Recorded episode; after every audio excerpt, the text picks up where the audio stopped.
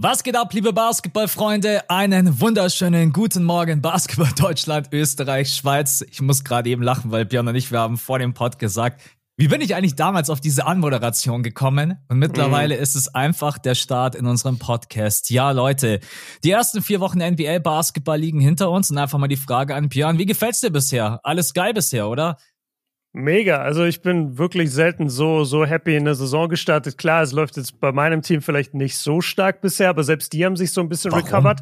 Also genau. ganz ehrlich, stehen doch von der Bilanz her super. Für das, was sie gerade eben spielen, in Anführungsstrichen.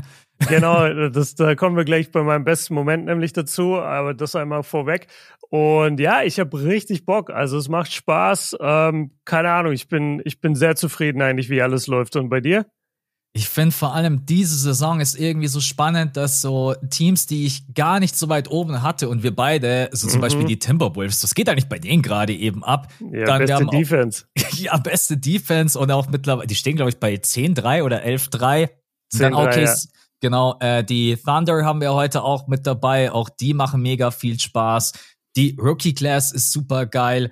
Ich, ich weiß nicht, irgendwie ist es so eine Saison, die so mhm. auch gar nicht, weiß ich nicht, ich finde irgendwie der Fokus ist gar nicht so auf diesen Top-Teams diese Saison. Mhm. Vielleicht liegt es aber auch nur an mir persönlich. Aber ich habe irgendwie so, ich verfolge jetzt zum Beispiel die, die Celtics nicht so intensiv. Ich krieg zwar mit, okay, was spielen die für einen Basketball, aber vielleicht auch einfach, weil ich mir so denke, ich weiß eh, was bei den Nuggets passiert, ich weiß eh, was bei den Celtics passiert, aber ich weiß ja. nicht, was passiert bei den Rockets, was passiert bei den Timberwolves, was passiert bei den Thunder und so weiter und so fort. Deswegen, ich finde diese Saison ehrlich gesagt auch total geil und auch einfach ähm, spannend. Ja, bei den Celtics kann ich dich ganz kurz abholen. Die sind das beste Team der Liga und meiner Meinung nach geht der Titel dieses Jahr durch die Celtics. Also wenn du den Titel ja. gewinnen willst, musst du wahrscheinlich die Celtics im Finale schlagen, so wie die aktuell spielen. Äh, das, das mal alle Celtics-Fans auch abzuholen. Ich hatte gestern in meiner Insta-Story habe ich so einen Clip gepostet von den Celtics und dann geschrieben, bestes Team der Liga. Ey, ich habe eine Million Nachrichten darauf bekommen, wie Leute sich freuen. So geil, dass du mal was Positives über die Celtics sagst. Scheinbar ist es in den letzten Jahren zu kurz gekommen. Also jetzt gerade kann ich das sagen. Die Celtics sind der Wahnsinn, wirklich. Eigentlich müsste ich jetzt einfach nur so in die Story posten, ne? Bucks, bestes Team der Liga. So als so, für die Kontroverse. so die Kontroverse, so richtig so provozieren. Ja. Ähm, wobei das wäre wahrscheinlich zu langweilig, da würden mir wahrscheinlich gar nicht so viele widersprechen. Ja, ich müsste eigentlich, wenn ich Philly reinposten würde, dann wird es komplett eskalieren. Philly wäre sehr, sehr hart oder gerne auch Lakers, Warriors, Suns. Ich glaube, dann hast du richtig die Kontroverse an der Hacke. Das stimmt, ja, ja. Das ist unser Job, Kontroverse erstmal in die Welt streuen. Ja, gut, dann würde ich sagen, bevor wir jetzt irgendwie Blödsinn erzählen, dann gehen wir mhm. direkt rein in die Starting Five, oder? Yes, genau. Ich habe heute eine Starting Five dabei. Ich habe eine Supporter-Frage dabei. Wir haben unsere Kategorien und dann haben wir heute als große Themen äh, auf jeden Fall OKC wollen wir beleuchten und wir wollen ein bisschen über die Lakers reden. Vielleicht ist auch noch kurz Zeit, ein, zwei Sätze über die Timberwolves zu verlieren. Also wir bleiben heute ein bisschen West-lastig. Aber die erste Frage der Starting Five, Max, ist East-lastig, also im mhm. Osten und sie ist natürlich auch für dich perfekt zugeschneidert, denn es geht um die Sixers. Und ich okay. habe mir einfach diese Frage wirklich heute Morgen so randomly gestellt, nachdem wir gerade sehen, was Maxi für eine Leistungsexplosion hingelegt hat. Du hast jetzt die Wahl. Entweder du bekommst die nächsten drei Jahre einen Joel Embiid, der fit ist und der für die Sixers spielt, oder Joel Embiid geht nach dieser Saison, dafür hast du aber die nächsten zehn Jahre Maxi safe bei den Sixers. Wofür würdest du dich entscheiden? Boah, das ist eine krasse Frage. Das ist geil, ne? Ähm, das Problem bei Embiid ist halt immer, dass er in der Regular Season halt immer mega gut performt und in den Playoffs halt leider nicht. Mhm. So, wenn er in den Playoffs einfach das Monster wäre, was er sonst auch ist, dann würde ich wahrscheinlich sofort Joel Embiid antworten. Ne? Ähm, oh. Ja, ist nicht so leicht. Ja, das ist ja gut. Vor allen Dingen Maxi ist halt jemand, der zieht sich, der zieht dich so in seinen Bann. Der ist mhm der spielt geil, der ist super schnell, quick, seine Stepbacks und so weiter und so fort. Der macht einfach mega Spaß. Ah, ich glaube, ich würde trotz allem mit. Okay, jetzt nochmal ganz ruhig. Ja, überleg. Ich, ich, ich gebe dir, ich, pass auf, ich gebe dir nämlich noch eine, eine Info dazu, äh, die du wahrscheinlich auch schon weißt, aber die, die man halt so ein bisschen auf dem Schirm haben sollte. Embiid ist 29, fast mhm. 30.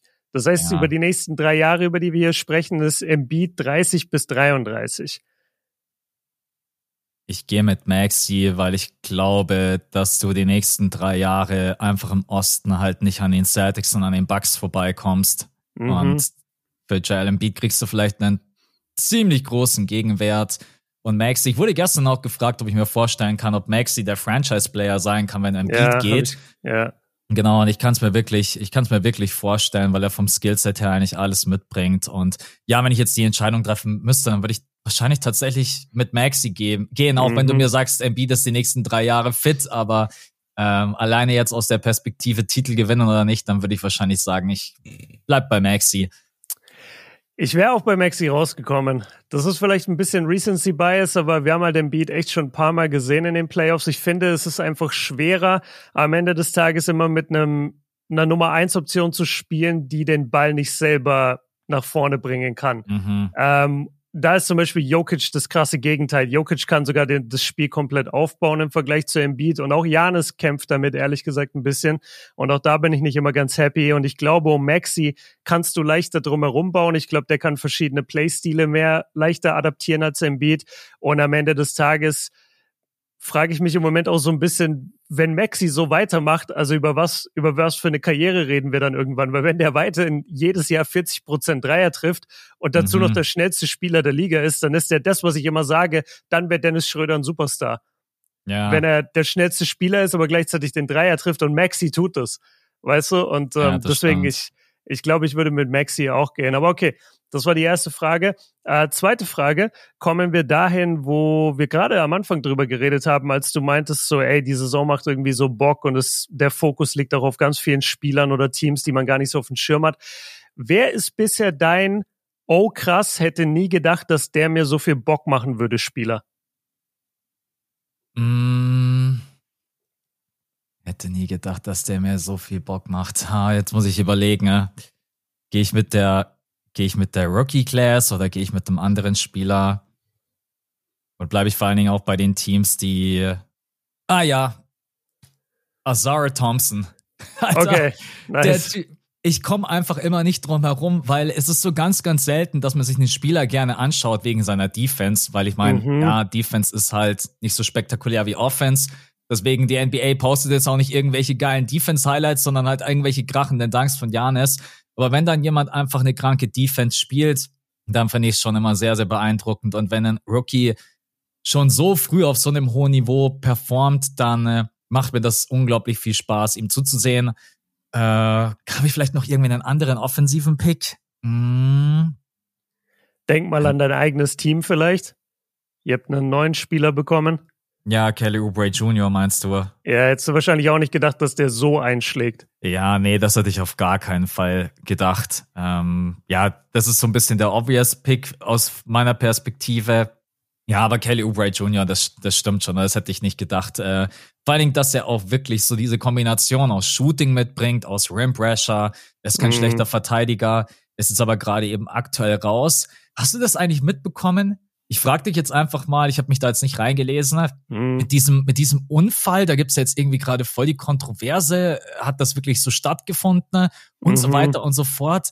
Weißt du da mehr? Hast du da schon ein bisschen mehr mitbekommen? Weil ich irgendwie gerade eben so ein bisschen verwirrt bin. Äh, Gab es jetzt gar keinen Unfall? Wurde der gar nicht angefahren? Ich check's nicht. Ja, also die Kontroverse ist letztendlich, dass er der Polizei gesagt hat oder gesagt haben soll, dass es an der und der Kreuzung wäre der Unfall passiert.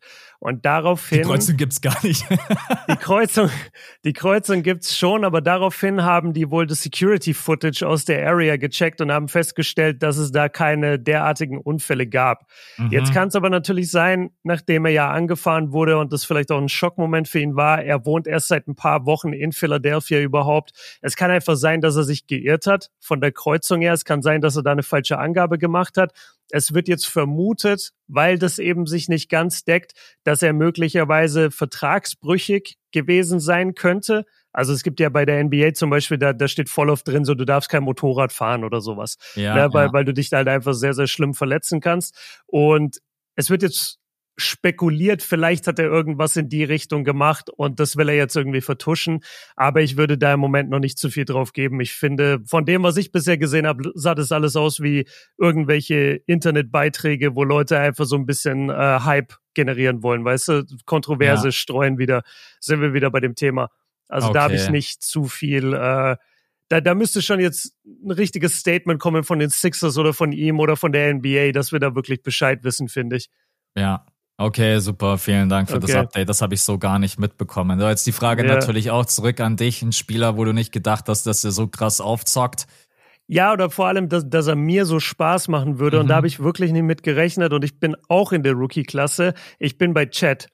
Chad Holmgren ja. von OKC. Wir sprechen später noch ausführlicher über OKC. Aber ich finde, der Typ hat mich echt überzeugt, weil ich bin in diese Rookie-Class gegangen und dachte wirklich so, okay, das ist sehr Wemby-lastig wir waren natürlich auch alle sehr Scoot-orientiert. Das kannst du im Moment leider komplett vergessen. Äh, der ist verletzt Spannend. und alles, was er uns davor gezeigt hat, ist wirklich nicht der Rede wert, geschweige denn wirklich NBA wert. Aber Chad kam rein in die Liga, ey, der trifft unglaublich hochprozentig, der ist eine defensive Maschine, der ist beweglich, der ist koordiniert.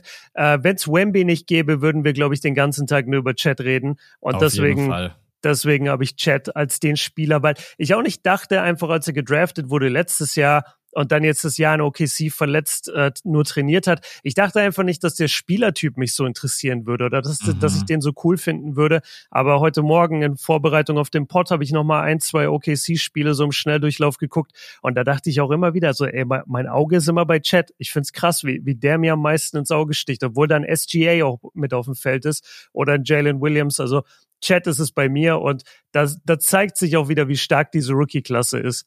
Ja, das, das stimmt. Ich bin sehr, sehr gespannt in zehn Jahren, wenn wir auf die beiden schauen und sie vergleichen.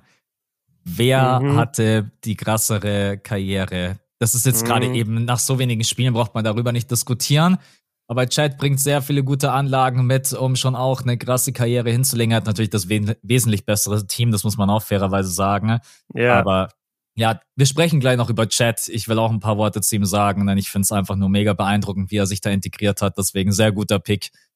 Okay, dann, äh, wie ihr es kennt aus der Starting Five, wir haben natürlich auch ein bisschen Off-Topic mit dabei und wir fragen uns erstmal, oder ich frage dich erstmal, Max, man man ist ja immer so sehr nostalgisch, was die Vergangenheit angeht und man ist immer sehr so die Schulzeit am Romantisieren. Aber wenn du dich jetzt mal entscheiden müsstest oder wenn du den Finger drauflegen könntest, was aus der Jugend slash Schulzeit war einfach überhaupt nicht geil und du bist froh, dass das heute kein Thema mehr ist für dich? Die Liste ist lang. also fangen wir mal an mit immer in der Früh aufstehen und du musst erstmal dich in den Bus reindrücken, um zur Schule zu kommen. Gar kein mhm, Bock. Mhm. Hätte ich heute gar keinen Bock. Ich genieße es so. Selbst wenn ich sage, ey, ich stehe heute um 5 Uhr auf, ich kann schön aus dem Homeoffice arbeiten, ich habe hier mein ganzes Zeug, ich muss mich nicht irgendwo hinquälen, reindrücken in Stau oder sonst irgendwas. Und auch zur Schulzeit. Wer ist in der Früh schon bitte aufgestanden, hat sich gedacht, boah, geil, um 8 Uhr erstmal geht's los, erste Stunde, ja, ich muss um halb sieben aufstehen, damit ich rechtzeitig da bin. Gar keinen Bock mhm. drauf. Erster okay, Punkt. Guter Pick. Ja, zweiter Punkt. Du hast nie eigenes Geld, außer Taschengeld. Das True. ist auch so was, du kannst dir nie, ja, du kannst dir jetzt natürlich nicht so teure Dinge kaufen wie jetzt in einem Erwachsenenalter, aber du musst, warst irgendwie immer davon abhängig, okay, Geburtstag, Weihnachten, ne? das hat's vielleicht vielleicht auch ein bisschen besonders gemacht, muss man auch dazu mhm, sagen. Yeah. Und zu sagen, man muss halt warten auf Weihnachten. Deswegen hat, hat man sich als kleines Kind da natürlich auch immer super drauf gefreut. Aber ja, Geld auf jeden Fall ein Thema. Und ein Punkt, der noch, ja, ich glaube, vielleicht auch irgendwie diese Naivität, die, die man als Jugendlicher manchmal hat und Fehler, die man einfach begeht, wo ich mir so denke, wie dumm war ich da damals eigentlich? also egal, ja. ob das irgendwie die Schule betroffen hat oder Liebe, Beziehungen, keine Ahnung, lauter solche mhm. Dinge, wo ich mir heute so denke, meine Güte, wenn ich mit meinem damaligen Ich noch mal reden könnte, würde ich sagen, ey, bitte mach das anders oder vergesst es einfach, die Gedanken sind so dumm. Ja, ich will nicht weiter ausholen, ja. aber das sind mal so ein paar Punkte.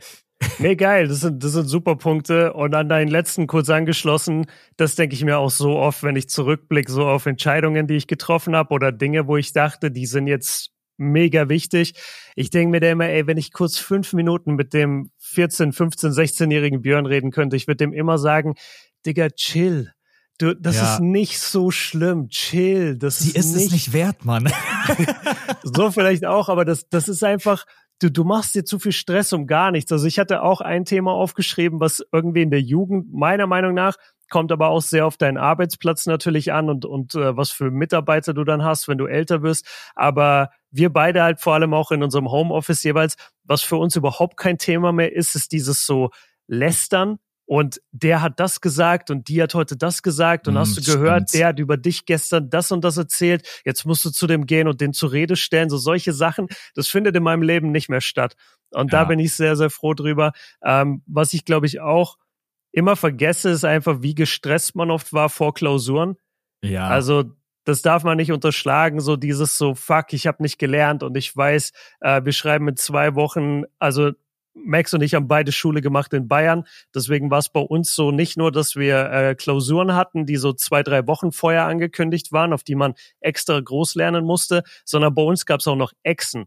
Die heißen einfach so.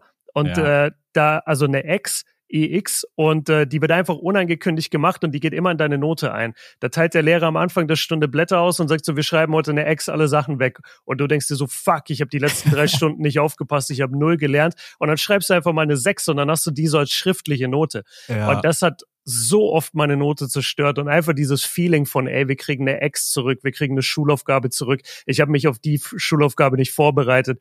Das hat mich oft richtig gestresst und ich bin froh, dass das nicht mehr stattfindet in meinem Leben. Die Phase, die war wirklich so lustig. Ich will gar nicht wissen, wie oft ich wirklich zu Hause blieb krank, weil ich dachte, am nächsten Wir Tag schreiben eine Ex, eine ja, Ex. Genau, safe, richtig. safe, natürlich. Ja, oh Gott, Klassiker. ey Mama, mir geht's heute echt nicht so gut. und ja. so, ja, und dann hast du keine geschrieben und dann bist du nämlich schon krank gewesen am falschen Tag und am nächsten ja. Tag kommst du dann und dann bist du nämlich, wobei, wenn du am nächsten Tag gekommen bist, dann hattest du immer die Ausrede, weil ich war am letzten Tag nicht da. Aber boah, Exen, also, ey, wenn ihr das nicht hattet, seid froh, das war der größte Mist oder ist es immer noch, Mann. Ich wurde mal komplett gekillt. Ich hatte äh, an einem Tag hatte ich, das war Englisch, so und ich habe, äh, da war ich zu dem Zeitpunkt war ich noch nicht gut in Englisch. Das war so fünfte oder sechste, sechste wahrscheinlich. Und ähm, dann haben wir eine Ex geschrieben. Nee, sorry, ich, ich war einfach einen Tag krank. So, wir waren einen Tag, ich war einen Tag krank, hatte da Englisch. Deswegen wäre ich für die Ex eigentlich nicht, wenn wir die am nächsten Tag geschrieben hätten, wäre ich nicht qualifiziert gewesen, hätte nicht schreiben müssen. Ja. Jetzt hatten wir aber am nächsten Tag Doppelstunde und dann hat die in der ersten Stunde mit uns Unterricht gemacht und in der zweiten Stunde gesagt, jetzt alle Sachen weg, wir schreiben eine Ex. Oh Gott, ja. Und dann musste ich die, glaube ich, mitschreiben und das hat mich auch gekillt, weil ich habe natürlich da auch nicht aufgepasst. Aber ja, am Ende des Tages, ihr lernt, ihr lernt Englisch sowieso im Internet, Leute. Macht euch da keine Sorgen. Also ich so glaube, Englisch aus. kriegt man hin mit Internet und NBA gucken. So habe ja. ich auf jeden Fall gelernt. Okay, nächste Frage. Ähm, wir reden gerade viel über also wir heute jetzt nicht, aber was das Thema in aller Munde ist so ein bisschen, okay, die Warriors. Die Warriors strugglen, die Warriors, was machen wir mit denen, was machen wir mit Clay?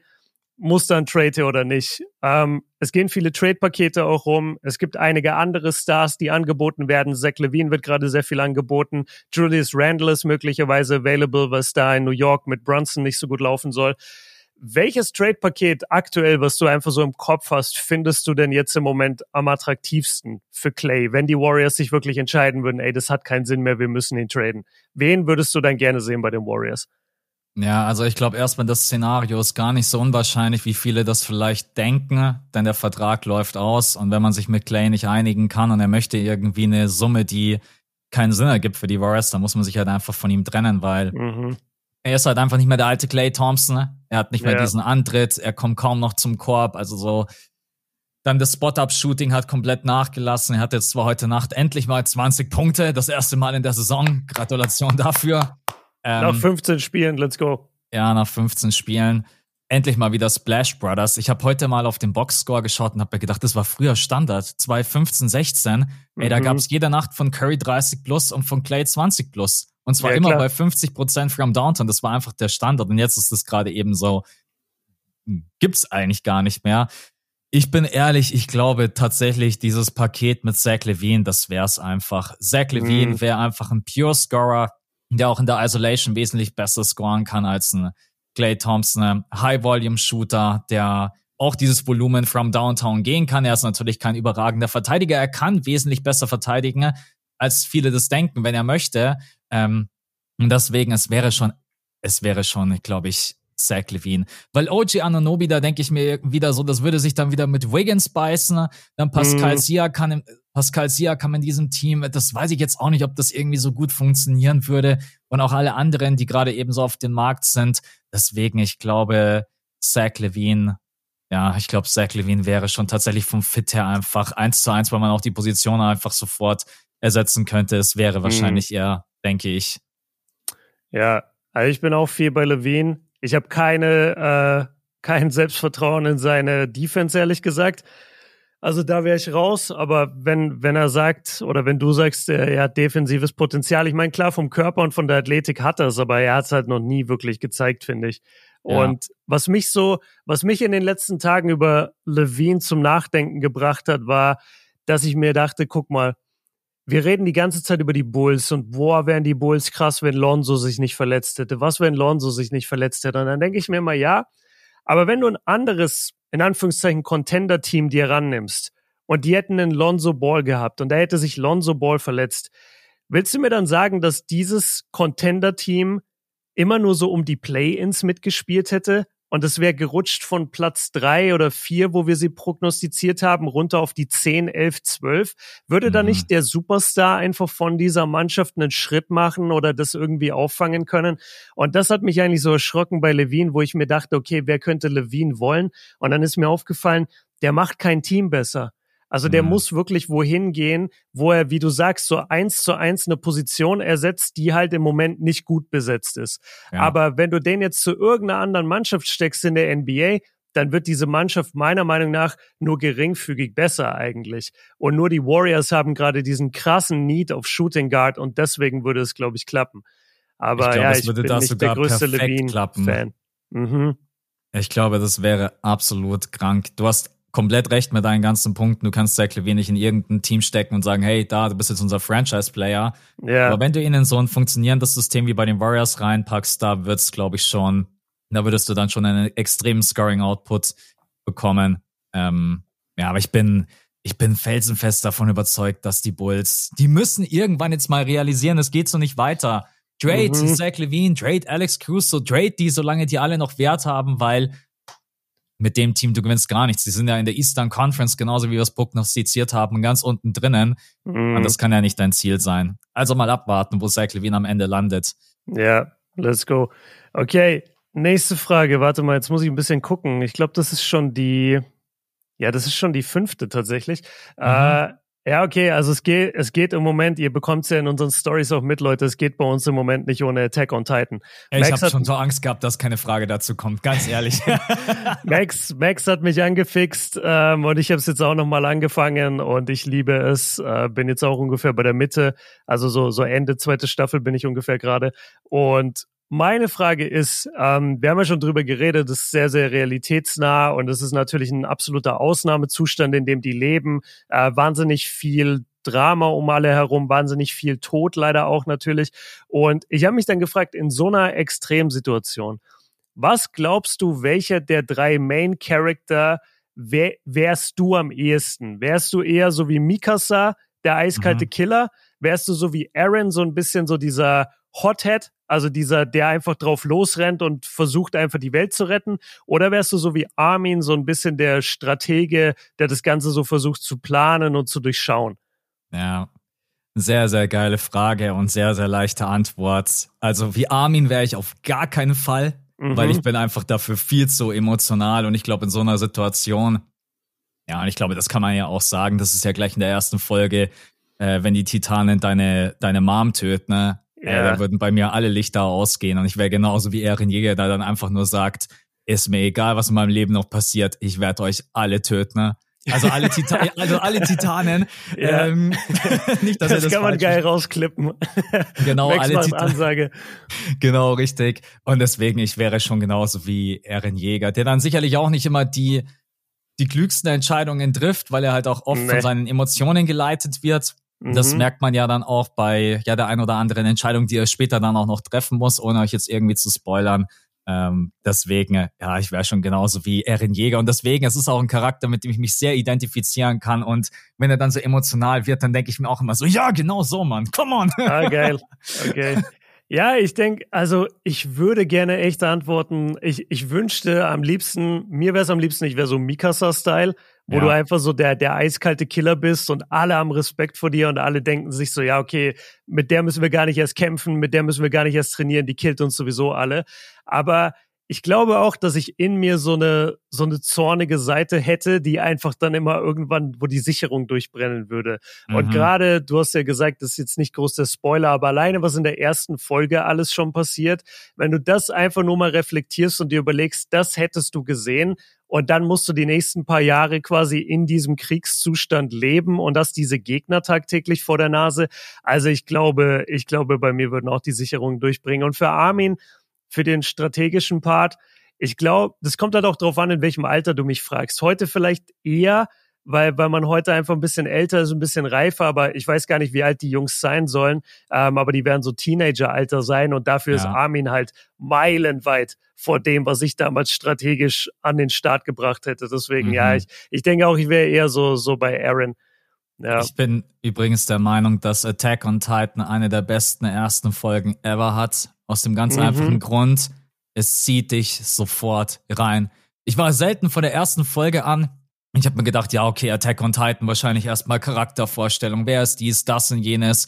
So von jedem ein bisschen auch einfach, dass man sich mit dem identifizieren kann. Ja, nee, erste Folge, es geht sofort ab. Äh, Titanen sind sofort am Start, Mauer wird eingerissen, Mutter mhm. stirbt, alles sind am Eskalieren. Du denkst ja. dir nur so, was geht hier bitte gerade eben ab? Und ich glaube, das ist was, was sich halt irgendwie sofort reinzieht und dann macht Attack on Titan es einfach so, so mega gut, diese Story nach vorne zu pushen, aber trotzdem dir zu sagen, okay, das ist Eren Jäger, das ist seine Geschichte. Er mhm. ist so wegen der, den ganzen Punkten, ne? deswegen ähm, machen wir den Punkt zu, bevor ich jetzt weiter okay. aushole. Äh, der ja. war sehr geil. Okay, und dann machen wir noch äh, die Supporter-Frage und da werde ich sogar noch eine kurze Frage dran anschließen, weil mir die gestern begegnet ist. Aber erstmal von Markus, ähm, der hat gefragt, sollten die Raptors das Trikot von Vince Carter retiren? Er hatte ja einen großen Impact, nicht nur für die Franchise, auch für, die, für den Basketballsport in Kanada.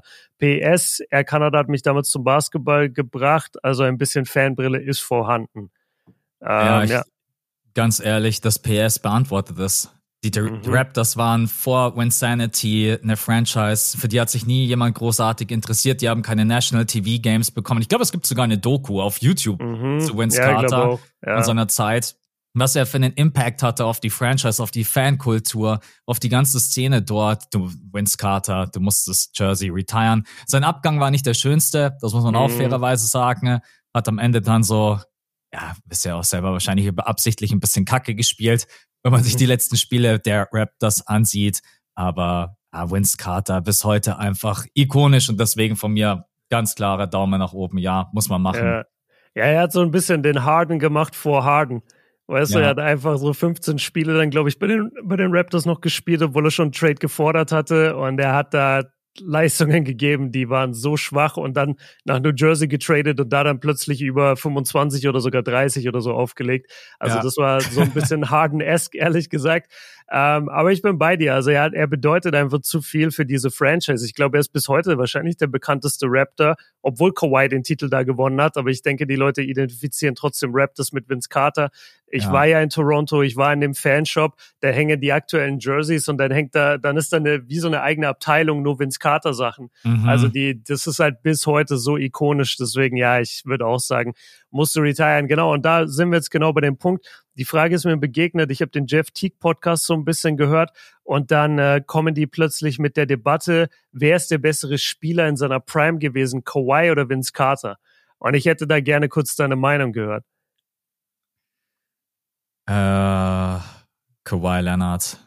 Das ist einfach. Oder? Ein, ja, ja, einfach ein Terminator. Er ist so hochprozentig aus dem Feld, wie er seine Würfe nimmt in der Isolation. Ich glaube, man lässt sich vielleicht ein bisschen davon verleiten, Vince zu antworten, weil Vince Carter natürlich der krassere Athlet war. Mhm. Ähm, aber so overall das Gesamtpaket und vor allem, wenn wir wirklich von der Prime reden, da war Kawhi ja. Leonard ein Depoy, ein mhm. All-NBA First Defender. Du bist an dem Typen nicht vorbeigekommen. Wenn der heute noch so verteidigen würde, dann würde ich sagen, das ist vielleicht der einzige, der auch so Spieler wie Janis wirklich im One-on-One -on -One aufhalten kann. So, das mhm. musst du dir mal vorstellen. Er verteidigt heute jetzt leider nicht mehr so wie damals, aber Ja, ich, äh, ich würde ganz klar Kawhi Leonard antworten, wenn ich da die Wahl hätte. Ja, also ich fand die Frage auch absolut disrespectful fast schon für Kawhi. Also so gern ich Vince Carter habe und so viel der geleistet hat, der war nicht auf dem Level von Kawhi. Also defensiv mhm. müssen wir überhaupt nicht drüber reden. Und ja, Vince Carter hatte seine paar Jahre, wo er wie ein Superstar gespielt hat auf dem allerhöchsten Niveau. Er hat in diesen Jahren aber auch nicht gewonnen. Und Kawhi hat einfach die Chip gewonnen 2019, hat schon als jüngerer Spieler bei den Spurs gewonnen. Okay, da kannst du sagen, er war in diesem System und natürlich bei den Spurs können jüngere Spieler auch mal gut aussehen oder bestimmte Spielertypen. Aber das musst du trotzdem erstmal gewinnen und Finals MVP werden über Tim Duncan und Ginobili und Parker. Und ja. äh, dann noch nach Toronto zu gehen und da die nächste Chip zu holen und nochmal Finals MVP zu werden. Also hör mir auf. Für mich ist das auch ein ganz klares Ding bei aller Liebe für Vince, aber Kawhi ist die Nummer eins meiner Meinung nach zwischen den beiden. Was haben die im Pod geantwortet? Die haben es richtig krass debattiert. Also die waren, ich glaube, das sind drei Leute, Jeff Teague und zwei seiner Freunde. Und mhm. ich meine, Teague und einer seiner Kumpels waren ganz klar bei Vince, haben mhm. gesagt 100% Vince, ich will nichts hören über Kawhi und nur einer von denen hat für Kawhi überhaupt geargumentiert. Ge also okay, das, das hat mich Das muss ich mir anhören. Ja, das war so ein Quatsch. Ich habe es auch gestern Siebes geschickt, habe ihm so geschrieben, so, ey, ich habe gerade diesen Podcast gehört, kannst du mir mal sagen, deine Meinung? Er auch safe Kawhi, müssen wir gar nicht drüber reden. Also das ist, äh, das ist ziemlicher Quatsch. Aber ja, das okay. war, das war die Starting Five, Freunde. Sehr, sehr stark, muss ich echt sagen. Danke. An, äh, ja, die Starting Five ja immer begleitet von der Supporterfrage, und da wollen wir natürlich auch diese Woche wieder Danke sagen an alle, die neu mit dazu gekommen sind, aber auch Danke generell für die ganze Liebe bei Patreon, auch immer unter den ganzen mhm. Fragen und Posts. Ja, unglaublich, wirklich. Wir sind da mittlerweile weit über 1000 Leute, äh, was für uns echt surreal ist. Deswegen danke an den Lenny, der Daniel, der Noah, der Siggi, der Felix, Colin, Niklas, nochmal Niklas, der Jona, der Fabio, der Leo, der Richard, Tonton, äh, Janis Antetokounmpo, John, Rüdiger, äh, Not a System, Just Washed, der Toscha. oh mein Gott. Ich wollte es einfach so drüber kommentieren, aber Björn ist. Äh das ist der beste Supportername ever. Das ist eigentlich so ein Nickname, den kannst du echt überall verwenden. Ne? Das ist. Äh, das ist brutal. Not a system just washed. Wow. Und vor allen Dingen, er hat auch noch ein Bild von James Harden drinnen. Man sieht es so ganz, ganz, ganz Stark. klein. Stark. Äh, ja, dann der Tosha, Joshua, Monkey D, Ruffy und der Leonard. Ja, vielen, vielen Dank, Leute. Wieder viele neue Leute mit dazugekommen, Supporter.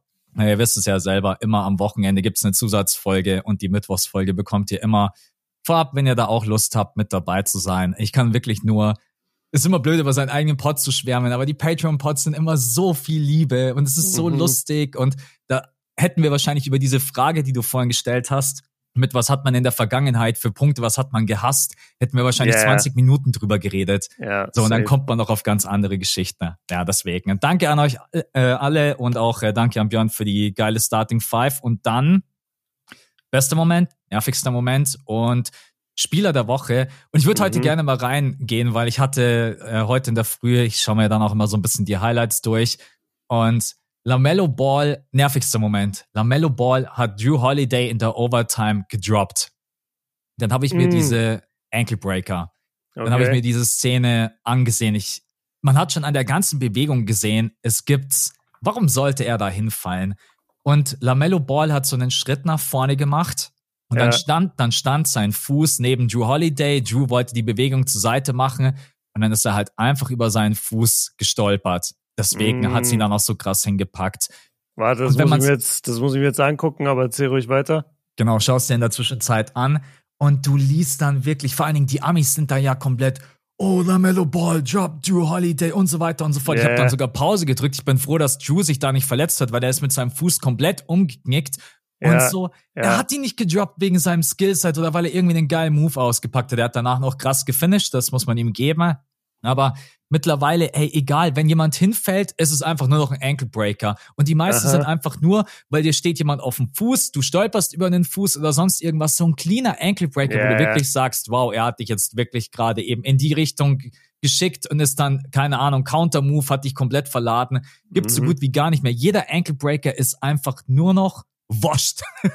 Not a system, just washed. Ja. ja, deswegen, ich weiß nicht, das nervt mich irgendwie, weil das sind dann so Highlights, wo ich mir dann immer so denke, ja, warum soll ich das jetzt feiern? Er ist halt über seinen Fuß gestolpert. Ja. Mm. Total simpel und easy, ja. das hat mich irgendwie genervt in der Früh. Nee, finde find ich, find ich voll legitim. Ich überlege gerade, was ich überhaupt dazu sagen kann. Das passiert halt sehr oft in der NBA wenn Ankle sind und du guckst dir dann die Slow-Mo an und dann merkst du voll oft, der ist ihm auf den Fuß gestiegen oder er schubst ihn einfach weg und dadurch fällt er hin. Also es gibt wenig super cleane Crossover. Äh, Ankle Breaker gibt's aber natürlich auch. Da mhm. muss ich sagen, ist auch Iverson für mich so ein bisschen der King, weil Iverson hat wirklich diese Ankle Breaker. Da waren die Verteidiger noch nicht ready für was da auf sie zukommt mit der Hesitation und diesem Crossover, den er ja so super weit draußen aufgezogen hat. Und ich weiß, ähm, ihr müsst mal eingeben, Allen Iverson Double Crossover. Ich habe den Namen von dem Spieler vergessen, der spielt aber bei Philly und äh, Iverson cross den einmal in die eine Richtung, da fällt er schon hin auf den einen Arm so nach hinten und dann cross den Iverson nochmal und dann fällt er in die andere Richtung, weil der überhaupt nicht klarkommt. Und Iverson berührt ihn, glaube ich, wenn ich es richtig in Erinnerung habe, kein bisschen. Ja. Und ähm, das sind die Ankle Breaker, die, die halt wirklich zählen. Also ja, ich habe es mir gerade auch angeguckt. Ich hatte es jetzt nur in schlechter Qualität, das Lamello gegen Drew Play. Aber ja, ich weiß, was du meinst. Klar, er stolpert über seinen Fuß. Ähm, aber für die meisten Leute, die dann Headlines schreiben, ist es, glaube ich, ziemlich egal. Die schreiben einfach Ankle Breaker gegen Drew Holiday, weil es halt auch ein prominenter Defender-Name ist. Ja, ja, klar. Wird bei mir auf Insta auch funktionieren. Du hast sofort, yeah. sofort Interactions, 100 Leute schreiben drunter, das war kein Ankle Breaker und so weiter mhm. und so fort, ja. Voll der negative Start heute in unsere Rubriken, aber ich dachte mir, komm, den nervigsten Moment, den muss ich einfach mal rausballern. Ich, was hast du mitgebracht? Nee, das ist nämlich voll in Ordnung, weil ich habe mir wirklich den Kopf zerbrochen und ich kam einfach auf keinen nervigsten Moment. Es ist mir keiner eingefallen. Äh, ich muss vielleicht unter der Woche mal so ein bisschen anfangen, irgendwie äh, quasi äh, Protokoll zu führen, mir zu überlegen, was könnte ich mitbringen, weil ich hatte einfach keinen. Und dann habe ich mich gefragt, äh, ja, okay, war es vielleicht die ganze Draymond-Aktion und das Ganze drumherum? Aber an sich fand ich das auch nicht nervig. Ich fand den Move von Draymond einfach nur dumm. Also da, als mhm. er Gobert angegangen ist mit dem Würgegriff, ich fand das einfach nur dumm von ihm. Und er hat sich ja dafür für fünf Spiele sperren lassen jetzt von Aber der das NBA. Fand ich aber das fand ich nervig. Die Leute, die gemeint haben, Rudy Gobert hat Clay Thompson auch in den Schwitzkasten genommen. Ja, das, das war, auch Schwachsinn, ja. Das war, also das ja, kann man schon als stimmt. nervigster Moment mit reinnehmen. okay, ja gut. Max, Max ist richtig bewaffnet heute mit dem nervigsten Moment. ja, mein nervigster Moment, mein Moment, mal. Hier ist die Liste rechts neben dem Monitor, Mann. Ich habe so richtig Protokoll zehn Punkte aufgeführt. ja, also nee, ich, ich habe heute, wie gesagt, keinen so wirklichen. Ich habe dafür aber zwei beste Momente. Mhm. Ähm, den einen habe ich ich vorhin schon so ein bisschen geteasert und das sind einfach, dass die Bugs so ein bisschen zurückkommen gerade. Ähm, die haben, jetzt habe ich es natürlich nicht mehr offen, aber die haben fünf in Folge jetzt gewonnen, genau, haben fünf in Folge gewonnen, äh, hatten in dieser Zeit die beste Offense, also in den letzten fünf Spielen die beste Offense der Liga, eine Top 10 Defense und ein Top 2 Net Rating. Also da muss ich sagen, haben sie schon gut gespielt. Man muss sagen, die Gegner das ist überschaubar. Man hat Chicago geschlagen, Toronto, Charlotte, Dallas und die Wizards. Ja, ja. die Wizards sind, glaube ich, im Moment eher ein G-League-Team als ein NBA-Team und auch nicht jedes von den anderen Teams ist wirklich so kompetitiv, dass du die nicht schlagen kannst. Aber es ist zumindest ein Blick in die richtige Richtung jetzt mal bei den äh, bei den Bucks und das hat mich ehrlich gesagt ein bisschen gefreut, dass sie jetzt zurückgekommen sind, stehen jetzt auch wieder auf der 3 in der Eastern Conference, ähm, hinter den Sixers sind nur ein Spiel dahinter, Celtics sind auch nicht so weit weg, also das, das hat mich eigentlich ganz gefreut gerade. Ja, du musst mal überlegen, wie gut die sind, obwohl die so kacke gespielt haben am Anfang, dass die jetzt trotz allem da oben stehen. Ja, genau. Man muss aber auch, man muss aber auch ganz klar sagen, ich weiß nicht, wahrscheinlich hast du ihn auch als Spieler der Woche mit dabei. Also was Janis die letzten Spiele veranstaltet, ist ja auch jenseits von Gut und Böse. Ja. Hat heute Nacht. Klar, es sind dann nur die Wizards, aber trotzdem 22 von 25 aus dem Feld. Da möchte ich dann schon ganz gerne drüber reden und vor allen Dingen, was der denen für Bretter reingedrückt hat. Also mhm. Janis war ja echt im Bulldozer-Modus. Ja, deswegen. Der Einzige, der irgendwie immer noch nicht so zu 100 Prozent da ist, keine Ahnung, aber vielleicht kann es den Bugs auch egal sein, ist echt Dame. Also Dame mhm. hat immer noch so Probleme, vor allen Dingen auch aus dem Feld raus zu, zu scoren oder wenn er auch den Korb dann attackiert. Klar, die Defense ist auch immer noch ein Thema. Bin übrigens sehr, sehr gespannt, ob die, ob die Bugs eventuell versuchen, an Alex Caruso ranzukommen, weil ich glaube, mhm. der Fit wäre komplett geil. gestört. Ja. ja. Ähm, aber ja, deswegen, also kann ich absolut nachvollziehen. Und ja, Celtics, Bucks, Sixers da oben, das haben wir sowieso sowieso vermutet. Aber du hattest noch einen zweiten Moment, hast du gemeint, oder? Äh, ja, der ist aber so ein bisschen off-topic quasi. Am Sonntag war King of Cologne. Und ah, wir ja, okay, haben das, genau, hä? was wolltest du sagen? Nee, nee, mach ruhig. Ich habe mir gedacht, ich mache vielleicht erst meinen NBA-Moment, dann kannst du bei King of Cologne ein bisschen äh, aus. Ach so, ja, nee, weißt du, dann lass es so machen, dann mach das. Okay, äh, mein bester Moment und weil es gerade eben erst frisch passiert ist, muss ich jetzt auch gar nicht lange ausführen. Daniel Theiss bei den Clippers heute Nacht, mhm. 21 Minuten äh, von der Bank, 19 Punkte, 8 von 10, hat ein Dreier genommen und verwandelt, drei Offensiv-Rebounds, zwei Assists verteilt. Let's go, endlich bekommt der Typ die Minuten, die er verdient hat und äh, ja, einfach direkt im zweiten Spiel Nachdem er im ersten Spiel ja nur zwei Punkte gemacht hat, hat von Terry Eason und von Schengen einen Poster-Tank kassiert. Ja, das war genau hart. richtig. Er wurde da erstmal richtig hops genommen, aber jetzt im zweiten Spiel mega, mega stark. Und ich glaube, die Clippers haben relativ schnell gesehen, was sie von ihm bekommen können. Und deswegen best, also bester Moment einfach, weil ich mich für ihn super freue. Daniel Theiss bei den Clippers, zweites Spiel, super Performance. Okay, nice. So, ja. Sehr, sehr, sehr guter Moment. Ja, King of Cologne, also das äh, quasi die Creator Edition wieder, wo wir alle eins gegen eins spielen. Ähm, viele Creator waren natürlich da. Und ich darf halt nichts verraten, wie es jetzt lief, wie die Matchups waren, wie es am Ende ausgegangen ist. Erstmal den Sieger spoilern, ja, übrigens. Erstmal hier schön im Pott alles erzählen. Nee, aber es war geil, es war wirklich wieder cool organisiert. Äh, Shoutout da an Paul Gude und dann die ganze Mannschaft dahinter. Da, da sind echt mittlerweile gefühlt 15, 20 Leute, die da hinter den Kameras äh, irgendwie alles organisieren und sich um uns kümmern und dafür sorgen, dass alles passt und gefilmt wird und da. Ähm, das war wirklich sehr, sehr cool. Ähm, ja, Jungs war, also Keno war da, Siebes war da, haben mich unterstützt. Das war auch cool. Ähm, ich bin zufrieden mit meiner Form. Ich darf, wie gesagt, nichts spoilern, aber ich bin zufrieden mit dem, was ich gemacht habe. Ich habe eine Menge äh, Workout natürlich reingesteckt. Nachdem ich die ersten zwei Editions nicht zufrieden war mit meiner Leistung, war ich jetzt sehr, sehr oft mit Paul individuell trainieren, habe mich viel getroffen mit Lino und Siebes, habe mit denen eins gegen eins viel gespielt, um mich vorzubereiten. Und äh, ja, wie gesagt, ohne was vorwegzunehmen, aber ich bin zufrieden mit dem, wie ich gespielt habe. Und äh, nächste Edition kommt bestimmt nächstes Jahr und da bin ich wieder am Start. Also ja, war ein geiles Event. Shoutout an alle Beteiligten. Danke für die Einladung. Ich habe zwei Fragen. Frage Nummer mhm. eins: Wie ging es denn eigentlich Siebes? Konnte der mitmachen, weil der war ja richtig krank ein paar Tage zuvor? Nee, leider nicht. Der, der musste wirklich einen Tag vorher dann sogar absagen jetzt äh, und okay. war nur als Supporter leider da. Äh, ja, war ein bisschen schade. Also er okay, hat auf jeden ja. Fall gefehlt. Habe ich mir schon fast gedacht. Und die zweite Frage, ich glaube, du hast bei Patreon drüber gesprochen. Ähm, dass du so ein bisschen an deinem Skillset gearbeitet hast, dass du mhm. auch mal ein mhm. paar Moves hast, wo jetzt nicht jeder irgendwie kennt.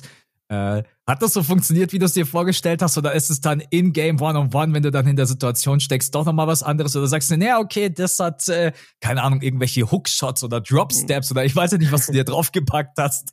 Ja, das, das kann ich schon ein bisschen vorwegnehmen. Also ich weiß noch, wie ich auch mit, das, die erste Session mit Paul bin ich auch so rein und dachte mir so, okay, ich würde gerne Jab, äh, Jab-Cross lernen, ich würde gerne an meinem Stepback arbeiten, ich würde gerne dies machen. Und das erste, was Paul zu mir gesagt hat, ist so quasi so, ey, weißt du was, wir packen dir überhaupt keine neuen Moves drauf. Wir schauen uns einfach an, was kannst du schon, was machst du intuitiv im One-on-One -on -One, und daraus geben wir dir neue Moves, daraus geben wir dir neue Vorgehensweisen quasi. Und dann hat er mir eigentlich eher beigebracht, wie ich einfach meinen Körper einsetze, um den Ball abzuschirmen, wie ich es schaffe, unterm Korb ähm, nicht das Gleichgewicht zu verlieren, sondern mich zu positionieren, dem Gegner auch mal eine Schulter in die Brust zu geben, damit der so ein bisschen wegbounced und ich dann einfach finishen kann. So mhm. solche Sachen, daran haben wir viel gearbeitet. Eigentlich hauptsächlich an meinem Postgame und ich würde sagen, ich war auch die meiste Zeit wahrscheinlich im Post aktiv. Also ich okay. habe das umgesetzt, was ich gelernt habe, aber ich habe jetzt keine flashy Moves beigebracht bekommen, sondern wir haben uns sehr darauf fokussiert, was liegt mir, was liegt mir als Spielertyp und dann bin ich einfach unter den Korb und äh, bin zur Arbeit gegangen. Okay, ich bin, ich bin gespannt. Äh, vielleicht noch abschließend einfach, weil es Paul verdient hat. Wann geht das Ganze los? Weißt du das? Anfang Dezember? Ja, ich, ja Anfang Dezember, genau. Es geht, glaube ich, äh, ich glaube, das Finale wird über Neujahr sogar ausgespielt. Also ich glaube, so 2. Januar oder so müsste der Gewinner dann feststehen. Müsste okay. mal gucken. Genau, ja. aber es gibt den ganzen Dezember, glaube ich, jeden Tag äh, müsste es da Footage geben von den Spielen, weil es waren ja acht Creator da und mhm. äh, dementsprechend, ja, wie viel sind das dann? Hast du auf jeden Fall.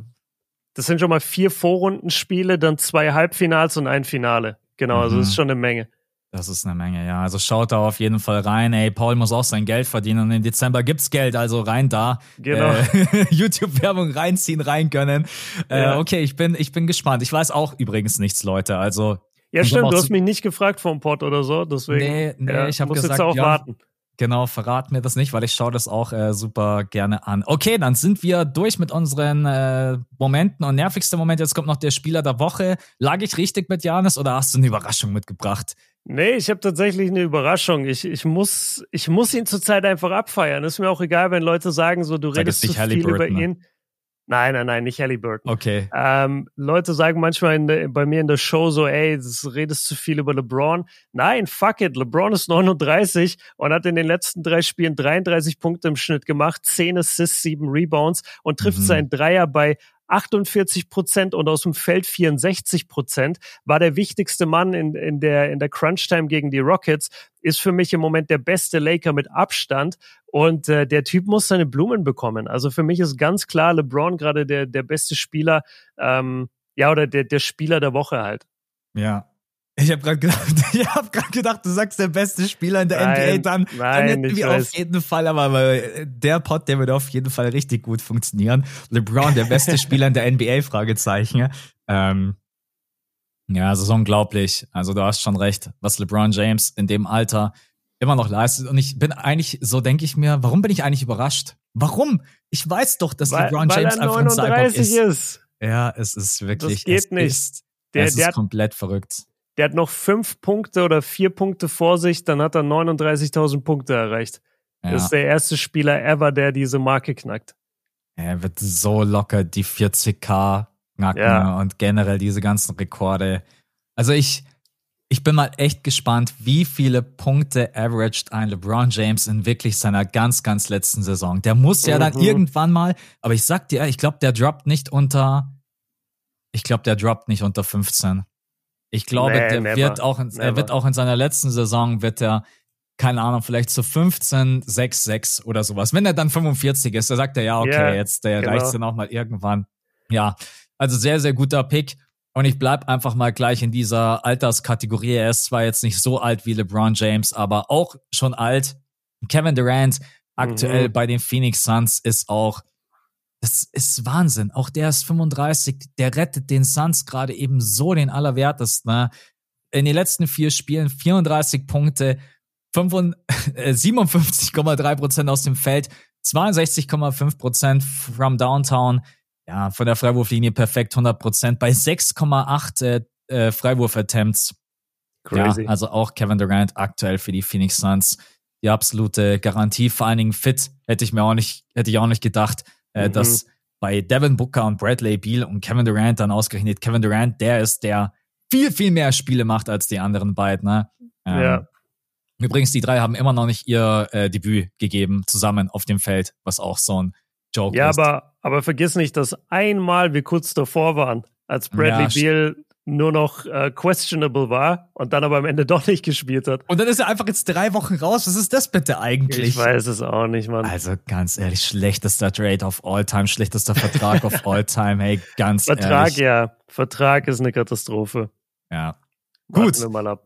Äh, ja, okay. natürlich gibt es dann noch viele andere Spieler, die man hier erwähnen könnte, aber wir gehen jetzt heute mal einfach mit der mit der alten Garde LeBron James ja, genau. und Kevin Durant. Dann machen wir weiter mit den beiden äh, Main Topics, die wir heute ja auch besprechen wollen. Mhm. Äh, OKC oder die Lakers. Womit möchtest du reinstarten? Ich würde gerne mit OKC anfangen. Ja, weil er da prepared ist wie nochmal ja, was. Ja, da, also. da, hat er richtig, da hat er richtig vorgelegt heute, der Björni. Nee, also ich, ich habe mir heute Morgen extra nochmal zwei äh, Spiele angeguckt im All-Possession Recap, auch von den Thunder und ich bin echt krass überzeugt von denen. Also die haben Stand, wo wir jetzt aufnehmen, einen 10, einen 10 zu 4 Record. Damit haben sie die gleiche Bilanz wie die Nuggets, also könnten auch an der 2 stehen im, im Westen, stehen jetzt aber gerade an der 3. Ähm, sind für mich eines der besten Teams wirklich in der NBA. Sowieso das geilste junge Team in der NBA, aber sie sind auch so ein Paradebeispiel. So da, so draftet man richtig, habe ich mir die ganze Zeit gedacht. Ja. So abgesehen das mal von SGA, der, der kam ja über den Trade damals, aber so draftest du richtig. Also Sam Presti kriegt immer viel Shit für seine ganze Draft-Pick-Vorliebe, äh, aber am Ende des Tages nutzt er sie halt auch. Und diese Mannschaft steht einfach so gut da. Ähm, die sind, ich will das einmal kurz nachgucken, das habe ich jetzt gerade nicht offen, das schaue ich kurz. Ähm, ich will wissen. Kann ich kurz was ergänzen? Ihr müsst euch mal vorstellen, du musst ja als GM was drauf haben, wenn du von Kevin Durant, Westbrook und James Harden und Ibaka mhm. jetzt zu SGA, Josh Giddy und Chad Holmgren und Co. kommst. Das kann gar kein Zufall ja, sein. Das ist einfach total. verdammt gute Arbeit von Sam Presti. Genau, Jetzt habe ich's. Sie haben die sechstbeste Offensive, die fünftbeste Defensive, drittbestes Netrating der NBA. Also ja. das ist schon absurd. Und das ist auch das, was mir am meisten aufgefallen ist, ohne dass ich überhaupt vorher den Stat auf dem Schirm hatte. Ich habe wirklich mir das angeguckt und dachte so, ey, die verteidigen schon gut. Ich frage mich, ob die das immer machen. Und dann gucke ich weiter und weiter und denke mir, ey, die Warriors haben richtig Probleme gegen die. Dann habe ich das Spiel gegen die Suns gesehen vor ein paar Tagen, habe das angemacht, denke ich mir, ey krass, die Suns haben richtig Probleme gegen die zu scoren. Ich check mal den defensiven Wert und dann waren sie eben eine Top 5 Defense und ähm, das ist Wahnsinn, wirklich. Also ja. die strengen sich alle an. Äh, die Suns haben teilweise kein Land gesehen, außer wenn Kevin Durant sie halt irgendwie da rausgeholt haben und dazu sind sie halt auch noch eins der besten, wenn nicht das beste Dreier-Shooting-Team der NBA, haben irgendwie prozentual den höchsten Wert. Äh, jeder von denen ballert gerade Minimum über 36 Prozent, wenn nicht weit über 40. Und das ist einfach so ein geiles junges Team. Ja, ich will nicht alles vorwegnehmen. Du hast gesagt, du hast auch noch ein Punkte, paar Punkte vielleicht zu Chat mhm. gleich. Ähm, das ist wirklich eine Mannschaft, die mir gerade unfassbar Spaß macht und die mit SGA natürlich auch einen All-NBA-Guard als Leader hat. Das darf man auch nicht unterschlagen. Aber das wissen wir halt schon aus dem letzten Jahr und alles, was jetzt neu dazugekommen ist und die Sprünge, die ein Jalen Williams zum Beispiel gemacht hat oder wie ein Casey Wallace einschlägt, mit dem man nicht gerechnet hat. Das ist unfassbar. Also ich bin, ich bin sehr überzeugt von dem Team gerade. Ja, ich würde einfach sagen, wir gehen Step by Step durch, deswegen bleibe ich erstmal bei dem Dreier-Shooting, weil ich meine, unsere mhm. Preview ist ja noch nicht so lange her. Und ich weiß, wir beide haben das Spacing kritisiert und das Shooting bei diesem Team. Und mhm. das ist halt einfach auch gerade eben key. Du hast so ein unglaublich gutes Spacing, weil SJ auch den Dreier einfach jetzt wieder ein bisschen hochprozentiger trifft. Dann in Chat mit 46 mhm. Prozent ist eine komplette Garantie. Ein Lou Dort trifft gerade 46 Prozent. Yes, my man. Also und dann als äh, Philly-Fan muss ich sagen, es tut mir immer noch super weh. Ich freue mich aber natürlich auch für ihn. Isaiah Joe ist einer der besten Dreier-Shooter in der NBA. Bei 5,6 mhm. Dreier-Attempts äh, trifft er den einfach bei 50 Prozent. Ein Case Wallace hast du gerade eben angesprochen, 54,2 Prozent. Ein Kendrick Williams, ein Trey Mann. Also die treffen halt einfach alle. Und ich meine, Spacing ist einfach so wichtig heutzutage in der NBA. Vor allen Dingen, weil du halt auch dann die Räume aufmachst für einen SGA, der der beste Driver mhm. in der mhm. Liga ist. Und wenn deine Jungs nicht treffen, dann stellst du natürlich auch, der Gegner stellt dann irgendwann auf die Zone um und sagt, hey, wir müssen eigentlich hier bloß einstoppen und das ist SGA, weil von ihm aus halt einfach alles äh, geleitet wird. Und dann hast du noch einen Josh Giddy, der trifft nach wie vor bloß seine 30 Prozent from Ich glaube sogar diese 30 Prozent für Josh Giddy sind sogar einen Ticken besser als letztes Jahr. Aber ja, Spacing ja. bei den Thunder einfach ein riesengroßer Kritikpunkt gewesen in der Vergangenheit. Und das funktioniert einfach gerade wunderbar. Und man merkt ja auch, wie viel Platz die haben und wie gut die sich bewegen. Ne? Und deswegen muss ich sagen, äh, also ihre Defense ist gut. Ich finde aber, sie spielen auch phasenweise so wunderschöne Offense und auch da, mhm. weiß nicht, ob wir jetzt gleich als nächstes über Chat sprechen wollen, dass ein Rookie sich so integriert in ein System, so selbstlos spielt und sich nicht aufdrängt und sagt, okay, ich bin hier die dritte Scoring Option. Lass mhm. SGA machen, lass Jalen Williams machen und so weiter und so fort. Aber ich biete mich an. Ich laufe mich gut frei. Ich spiele schöne Handoffs. Ich finde, Chad Holmgren spielt so unglaublich schlauen Basketball. Ähm, mhm. Deswegen steht er auch gerade bei 50, 40, 90 aus dem Feld. Unglaublich beeindruckend. Dieses Team macht einfach nur Bock und ich weiß gar nicht, ob die irgendwie noch krasse Spieler brauchen ne? oder ob man einfach nur sagt, ey, die müssen sich jetzt noch zwei, drei Jahre entwickeln und dann sind die ein Contender ja. irgendwann. Ich weiß gar nicht, yeah. was vielleicht da noch irgendwie dazu kommen muss.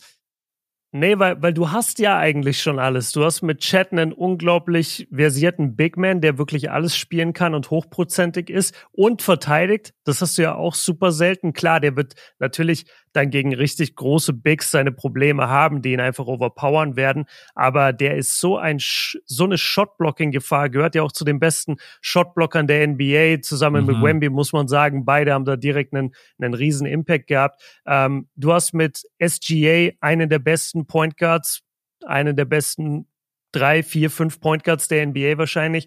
Dann hast du äh, mit Jalen Williams einen super aufstrebenden, aufstrebenden jungen Scorer, der aber auch wirklich ein guter Verteidiger ist. Also der, ich weiß jetzt nicht, wie normalerweise das Bild von ihm ist als Verteidiger, ob er als krasser Two-Way-Player gilt, aber ich habe mir die Spieler jetzt heute Morgen halt, wie gesagt, angeguckt und ich dachte da und so, ey, hatte ich das auf dem Schirm, dass Jalen Williams so gut verteidigt da draußen? Ist es vielleicht auch nur ein Zufall, dass ich gerade zwei Spieler erwischt habe, wo er gut verteidigt? Oder mhm. ist es seine DNA?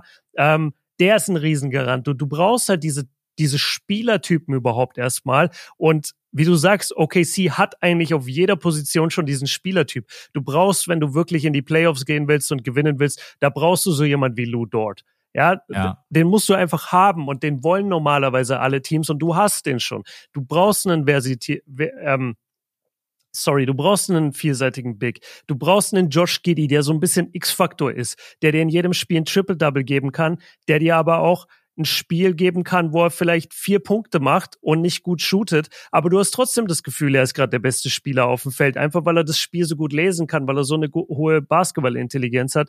Ja, also ich bin, ich bin komplett überzeugt gerade.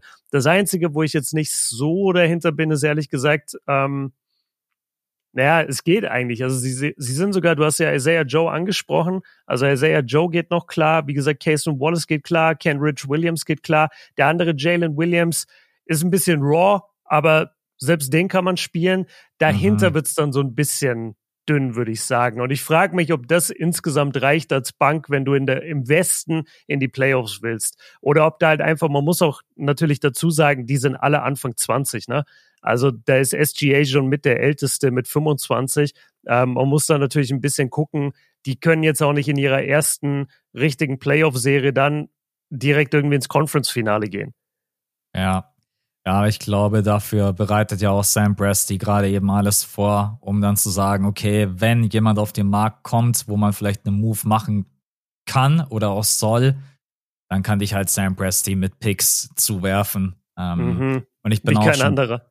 Ja, ja, ich bin schon auch bei dir. Also von der Starting Five her finde ich das gerade unglaublich, unglaublich spannend. Und bei der Bank, bei der Bank kristallisiert das sich halt dann auch wirklich immer erst heraus, wenn du dann halt wirklich competitive Basketball spielst in den Playoffs. Deswegen ist es wichtig für dieses junge Team jetzt mal mhm. reinzukommen in die Playoffs und dass man dann mal in der Serie sieht, okay, den kann ich spielen, und den vielleicht eher weniger, dass man da ja, noch genau. sagen kann. Aber aktuell, ich, ich, ich habe keine Ahnung. Ich weiß nicht, wie ein Isaiah Joe in den Playoffs performt. Kann sein, dass er komplett mhm. ausrastet, kann aber auch sein, dass er einfach undersized ist, dass er zu schwach ist, weiß ich nicht. Oder ein Jalen Williams. Kann sein, dass man auf Big einfach noch nachrüsten muss. Und deswegen, ich glaube, OKC die Saison einfach ganz entspannt spielen. Das Team macht Bock. Ich glaube, für SGA ist es einfach wichtig, dass man jetzt mal Winning Basketball spielt. Ob man das dann in den Playoffs tut, ist nochmal eine andere Geschichte. Und dann kann Sam Presti in der Offseason ganz entspannt schauen, okay, gibt es jemanden auf dem Markt? Wollen wir da aktiv werden? Er hat gute Verträge, er hat gute Spieler. Ähm, und das Team wird sich ja auch noch entwickeln. Das ist Chats erste Saison. Also, mhm, das muss man sich auch einfach mal vorstellen. Und dann sieht man ja auch, dass äh, auch so ein Spieler wie du, Lou Dort ja auch anscheinend noch irgendwie Potenzial hat, besser zu werden, effizienter zu scoren. Ich glaube auch, dass ein Josh Giddy weit davon entfernt ist, schon irgendwie hier sein Ceiling erreicht zu haben. Ähm, mm. Ich glaube, der Einzige, der vielleicht schon so ein Ticken am Limit spielt und ich glaube jetzt nicht mehr ganz, ganz krass stärker wird es wahrscheinlich wirklich SGA, aber er ist halt schon ein All-NBA First Guard. Also yeah. er sagt doch, was soll ich noch machen? Er hat ich average hier 30 Punkte, ich bin der beste Drive in der Liga, ich gebe dir fast 50, 40, 90. Äh, soll ich hier irgendwie 2K-Zahlen auflegen? Und deswegen ist vielleicht das die einzige Frage, schaffen die anderen aufzuschließen an SGA mhm. so schnell, wie man das vielleicht bräuchte, dass Shay nicht irgendwann sagt, hey, verdammt, ich will jetzt gewinnen und irgendwie kriegen wir das hier nicht gemeinsam hin, aber das ist mhm. alles Zukunftsmusik.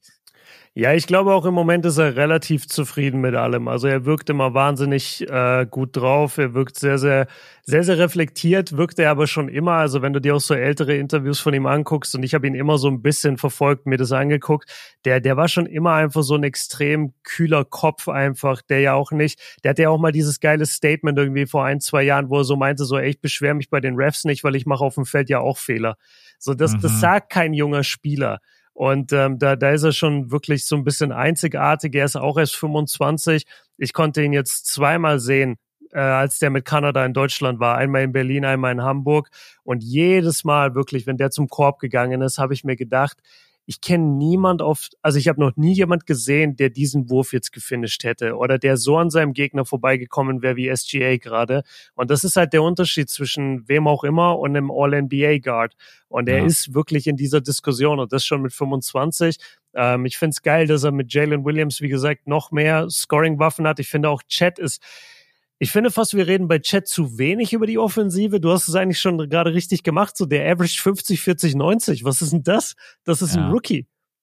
Der macht, der ist 2,16 Meter, 2,18 Meter groß, macht 17 Punkte, holt 8 Rebounds, 2,6 Assists, äh, zwei Blocks im Schnitt, 50, 40, 90. Ey, sag mal, wovon reden wir hier? Der würde mhm. in jedem Jahr der klare Rookie of the Year Gewinner sein. Das ist krass, ja. was die für einen Luxus haben mit diesen ganzen jungen Spielern, äh, die gerade eben abgehen. Ja, also ich, äh, ich mag das Team extrem und ich bin gespannt, wo die Reise hingeht. Jung sind sie auch, deswegen sollten Verletzungen jetzt eigentlich nicht das Riesenthema sein, so Klopf auf Holz. Ähm, bei Chat muss man natürlich ein bisschen Sorge haben bei der Größe, aber sonst sieht es echt alles sehr, sehr stabil aus. Ja, was, was würden wir sagen jetzt Stand heute? Würden wir sagen, ey, die Thunder sind einfach, eigentlich müssen Lock sein für die äh, für die Playoffs oder sagen wir, ja, könnte sogar doch noch ins Play-In rutschen? Ja, ich musste vor dem Pod auch an unsere, an unser äh, Ranking denken. Ne? Und wir haben ihnen ja knapp nicht das Play-In gegeben, wenn ich mich nicht täusche. Boah, das, ich weiß es gar nicht mehr. Äh, ja, aber da konnten wir nicht wissen, was Chat für einen Impact haben würde. Ja, ja, genau. Björn hat es sofort perfekt analysiert. Genau deswegen war ja, man es einfach nicht so Ich habe die Ausreden immer parat. Mach dir keine Sorgen. Ich habe hier den nervigsten Momentkatalog und Björn hat den Ausredenkatalog, falls wir uns mal irgendwo reinreiten. Ähm, ja, ich glaube, sie werden in die Playoffs kommen. Wenn sie so mhm. weiterspielen, haben sie einfach eine unglaublich starke Starting Five. Die Bank performt gut. Äh, du hast eine ausgewogene Offense, du hast eine sehr, sehr gute Defense, wo man auch noch mal im Detail drüber reden könnte. Also auch Chat, äh, sehr, sehr gutes Timing, sehr, sehr gutes Stellungsspiel. Äh, ich finde ihn auch aktuell tatsächlich noch einen kleinen Ticken besser in der Defense als Victor Wembanyama. Wemby ist vielleicht ein bisschen spektakulärer, weil er auch diesen Wingspan hat. Aber ich finde, Chad verteidigt auch als Help-Verteidiger extrem gut. Mm. SGA ist ein guter Verteidiger. Lou Dort ist ein guter Defender. Ähm, Josh Giddy ist ein guter Verteidiger dafür, dass er auch manchmal so ein bisschen hin und her geschoben wird. Da muss er mal manchmal Shooting Guard spielen, da muss er mal mm. Power Forward spielen, immer da, wo man ihn gerade eben braucht. Ähm, ah, es ist schon ein extrem starkes Team. Das Einzige, wo ich mir noch vielleicht äh, Gedanken mache, das ist jetzt kein großes Problem, wie geht's weiter mit so Spielern wie Davis Bertans, Micic? Ich weiß, dass da auch yeah. die ein oder anderen Fans schon ein bisschen traurig oder angefressen sind, weil er jetzt halt gerade eben gar keine Rolle mehr spielt. Ja, aber das ist halt ein Team, was von der 8 bis zu 10 so unglaublich gut besetzt ist mit so vielen jungen Spielern und dann fallen halt so Spieler wie Davis Bertans oder Micic halt auch einfach hinten weg. Vielleicht wird man die irgendwann traden oder es gibt sogar einen Buyout. Ich habe keine Ahnung. Aber overall ja, um deine Frage zu beantworten, äh, mhm. sie werden die Playoffs schaffen. Aber direkt ohne Play-In. Direkt ohne Play-In. Aber ich ja, glaube, es wird schon noch wieder Richtung 5 und 6 gehen. Also ich sage jetzt nicht, mhm. dass sie Top 3 finishen, ne? weil da muss man sagen, da ist oben schon äh, ja, die Leistungsdichte vielleicht nochmal einen Ticken stärker bei den anderen Teams. Ja, okay, warten wir es mal ab. Also ich finde dein Micic und Bertans äh, Kommentar noch interessant. Bei Micic war es halt immer schwierig, ne, als 30-Jähriger da zu kommen aus der Euroleague. Wir wissen, dass einfach der Euroleague-Speed ein anderer ist als der NBA-Speed. Ist einfach so, alle tun sich schwer damit. Und er passt eigentlich überhaupt nicht in diese Mannschaft. Man hätte ihn mhm. so, man kann ihn ansehen als, ja, Veteran und natürlich Leader irgendwo, weil er halt so viel schon gesehen hat auf dem absoluten Top-Niveau in Europa. Aber auf der anderen Seite ist halt die Frage, wie sehr interessiert es die jüngeren Spieler? Wie sehr hören die da auf den oder sehen die, und, und wie viel bringt er sich auch ein? Also ich glaube, bei diesem Leadership-Aspekt geht es halt auch ganz viel darum, stimmt einfach der Vibe. Und ähm, oft dauert es ein bisschen, bis sich so US-amerikanische Spieler mit den Europäern wirklich connecten und anfreunden. Also es kann schon sein, dass er gerade einfach nicht die, die einfachste Zeit da hat in der Mannschaft und vom, vom Einsatz her ja, ist einfach die Frage, ne? Also du, du hast halt einen 22-jährigen Jalen Williams und einen 25-jährigen SGA und einen Cason Wallace mit 20 so, spielst du dann lieber Micic? Wahrscheinlich eher nicht. Mhm, ja. Das ist halt meistens dann das Thema, ne? Ich hab, ich hab die perfekte Idee, pass auf. Und okay. zwar, wenn ich Sam Presti wäre, dann würde ich mir einen Spieler holen, den alle anderen haben möchten, aber ich habe die viel, viel besseren Assets und zwar Alex Caruso. Und ich würde den uh. Bulls Micic mhm. geben, plus von den 300 Picks, die ich habe, würde ich einfach sagen, hier Bulls für euren bald eh anstehenden Rebuild, bekommt ihr noch ein paar mhm. Picks von mir. Ich bekomme mit Alex Caruso nochmal einen Verteidiger, der am Perimeter den Laden dicht machen kann, der auch gar kein Problem hat mit einer Bankrolle. Dann kannst du vielleicht noch so jemand wie Davis Bertans mit reinpacken. Ne? So, das ist mir gerade eben erst gekommen und du hast geredet mhm. und geredet, habe ich mir gedacht, wo passt eigentlich Micic rein? Auch von der Altersstruktur her. Ja, warte mal, die Bulls, wenn die wirklich traden sollten und wollen vielleicht Picks, dann bekommst du einen Point Guard zurück, der weiß, mhm. wie es funktioniert. Und OKC hat halt Picks wie kein anderer. Vielleicht kann man dann auch irgendwie mhm. ein, zwei wertvolle Spieler mit reinpacken. Und dann hätte man nämlich von der Tiefe her OKC schon noch mal mit Alex Caruso noch mal aufs nächste Level gebracht. Ähm, ich frage mich, ich frage mich gerade, ja, ich frage mich gerade nur fast, ist es zu wenig Spielzeit, die dann Caruso kriegen würde? Weil du hast halt echt schon einiges auf Guard. Mhm. Ja, ich würde wahrscheinlich nicht. Isaiah Joe nicht so gut tun, beispielsweise. Oder Casey mhm. Wallace. Einer von beiden würde da halt wahrscheinlich leiden. Ja, das stimmt. Wobei du das wahrscheinlich auch verkraften kannst. Also beide noch jung. Case und Wallace ja sowieso ist ja sowieso so ein bisschen so der, der X-Faktor, mit dem überhaupt keiner gerechnet hat. Und Isaiah Joe ist auch 24. Caruso ist halt jemand, ich weiß jetzt nicht, wie, wahrscheinlich so 26, 27, aber der ist halt vor allem NBA Playoff ready. Also den mhm. kannst du halt mhm. sofort in so eine Playoff-Serie schmeißen und der weiß, was zu tun ist.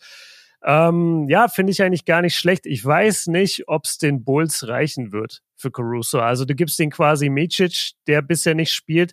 Du gibst ihnen Bertans, den seit Jahren keiner will auf dem Vertrag. Ich glaube, das geht gar nicht, weil die Verdreh der Vertrag von Bertans ist, glaube ich, zu teuer. Das war jetzt einfach nur von mir gesponnen. Yeah. Ja, ja, aber roundabout und dann gibst du ihnen halt viele Picks. Ich glaube, die kriegen auch was Besseres, oder? Vor allem, wie also zwei First-Round-Picks wollen die, glaube ich, für Alex Crusoe auf jeden Fall und das können viele andere Teams halt erstmal gar nicht anbieten. Deswegen glaube ich, okay, sie mm. hätte schon einen guten, guten Shot auf AC. Okay, ey, dann Aber behalten wir das mal im Auge. Wäre wär auf jeden Fall spannend, ja. Ja. Okay. Hast du schon beantwortet, ob du sie auch sicher in den Playoffs siehst oder bist du noch ja, so ein bisschen unsicher? Ja, okay, nee, nee, nee. Ich okay. habe sie gerade auf jeden Fall safe in den Playoffs. Gut. Okay. Dann lass uns noch kurz zu den Lakers gehen und da müssen wir gar nicht so das Riesenthema draus machen, aber ich fand es einfach spannend, über die Lakers kurz mal zu reden. Und zwar, ich habe dir äh, drei Szenarien quasi mitgebracht und du sagst mir jetzt, welches dich davon am meisten überrascht, ja? Oh Gott, okay. okay. Also, Anthony Davis hat 13 aus 14 Spielen gemacht. Mhm. Cam Reddish startet seit 10 Spielen bei den Lakers und macht 10 Punkte bei 37% Dreierquote. Oder LeBron James hat auch 13 von 14 Spielen gemacht und ist meines Erachtens jede Nacht der beste Laker auf dem Feld mit 39 Jahren. Welcher dieser drei Punkte überrascht dich ehrlich gesagt am meisten? Ey, ganz ehrlich, das ist nicht fair. Das kannst, da kannst du nicht eins rauspicken. Das ist alles so. Okay, dann sagen wir bei LBJ, beim King gehst du noch am ehesten davon aus, dass er das kann. Dann nehmen wir den mal mhm. raus, auch wenn es schon fast unfair ist. AD, ein Spiel bisher noch verpasst, ist schon auch überraschend. Aber noch überraschender ist, wenn man sich die Karriere anschaut von Cam Reddish und was der in den letzten Jahren geleistet hat. Jedes Team hat es irgendwie probiert, hat dann gesagt, na nee, das, das wird nichts. Wir geben dich wieder ab. Und jetzt ist mhm. der plötzlich mit der beste Perimeterverteidiger für die Lakers und spielt mhm. gerade eben Minuten ohne Ende. Gibt der dann noch geiles Spot-Up-Shooting. Ja, okay, jetzt ist am Ende doch relativ einfach. Das ist die Überraschung schlechthin. Also hätte ich keinen Schon, ne? Cent drauf gewettet, keinen einzigen. Ja, nee, das, das war, das war auch mein Take. Also ich dachte so am Anfang der Saison, okay, kann AD auch mal gesund sein? Es überrascht mich schon. Alle drei Takes überraschen mich. Aber dass Cam so einschlagen würde, hätte ich ehrlich gesagt nicht gedacht. Und irgendwie tut's den Lakers auch doppelt gut, weil dadurch, oder ich glaube, das war auch insgesamt einfach der, der Gedanke und der Move und die Hoffnung war ja, ey, lass mal Austin Reeves wieder von der Bank kommen, weil dadurch hast du einfach diesen Six-Man, der von der Bank nochmal Druck ausübt, der kreieren kann, der Punkte auflegen kann. Und das läuft wirklich gut, muss man sagen, für die Lakers. Also ich gucke mir das jetzt auch gerade hier nochmal an. Ähm, ja, er ist, er ist seitdem, seitdem er von der Bank kommt, ist er bei 14 Punkten im Schnitt, trifft 50 aus dem Feld, 50 von der Dreierlinie, macht 6 Assists, 6 Rebounds pro Spiel. Also für Austin Reeves ist dieser Wechsel zurück auf die Bank, glaube ich, sehr, sehr, sehr, sehr stark gewesen. Ich vergleiche mhm. das kurz mit den Stats von davor. Äh, ja, da war seine Dreierquote im Keller, die Assist-Werte waren schlechter, Rebound-Werte waren schlechter, Feldwurfquote war schlechter. Also das, das hat ordentlich angezogen für ihn und deswegen ist es so ein Win-Win, finde ich. Weil Cam in der Offensive, nee, sorry, in der Starting Five kannst du seine offensiven Limit sein offensives Limit kannst du da ein bisschen besser verstecken. Und dann, wenn von der Bank Austin Reeves kommt, kann der voll aufblühen und gegen die ganzen Benchschwärmer aus der NBA erstmal mega aufzocken. Ja, ist geil. Ja, ich glaube, man muss dann auch manchmal, ähm, klar, das kriegt man nicht immer so mit, aber ich habe es mitbekommen. Austin Reeves hat halt schon nach der WM gesagt, er hat gesagt, boah, ich bin ganz schön fertig, ich bin ganz schön müde. Mhm. Und so, man liest das so und dann wird das halt ausgeblendet und so, was interessiert mich das? Hallo, ja. du musst jetzt mal den nächsten Step machen. Jeder erwartet von dir, dass du der zweitbeste Spieler bei den Lakers bist oder sein genau. sollst. Und das war ja halt die ersten Spiele nicht. Und ich glaube, so eine WM ist unglaublich kräftezehrend. Und ich meine, wir haben ja Gott sei Dank auch ganz gute, ähm, ganz gute Kontakte zu den deutschen Spielern. Man kriegt dann auch immer so mit, wie die über die WM reden und dann direkt äh, wieder rüber in die NBA. Das ist für keinen leicht. Auch ein Franz Wagner ist gerade eben so ein klein wenig am struggeln von den Quoten her. Und deswegen Austin Reeves ist immer noch ein super Spieler. Und ich glaube, da hat man einfach den richtigen Move gemacht.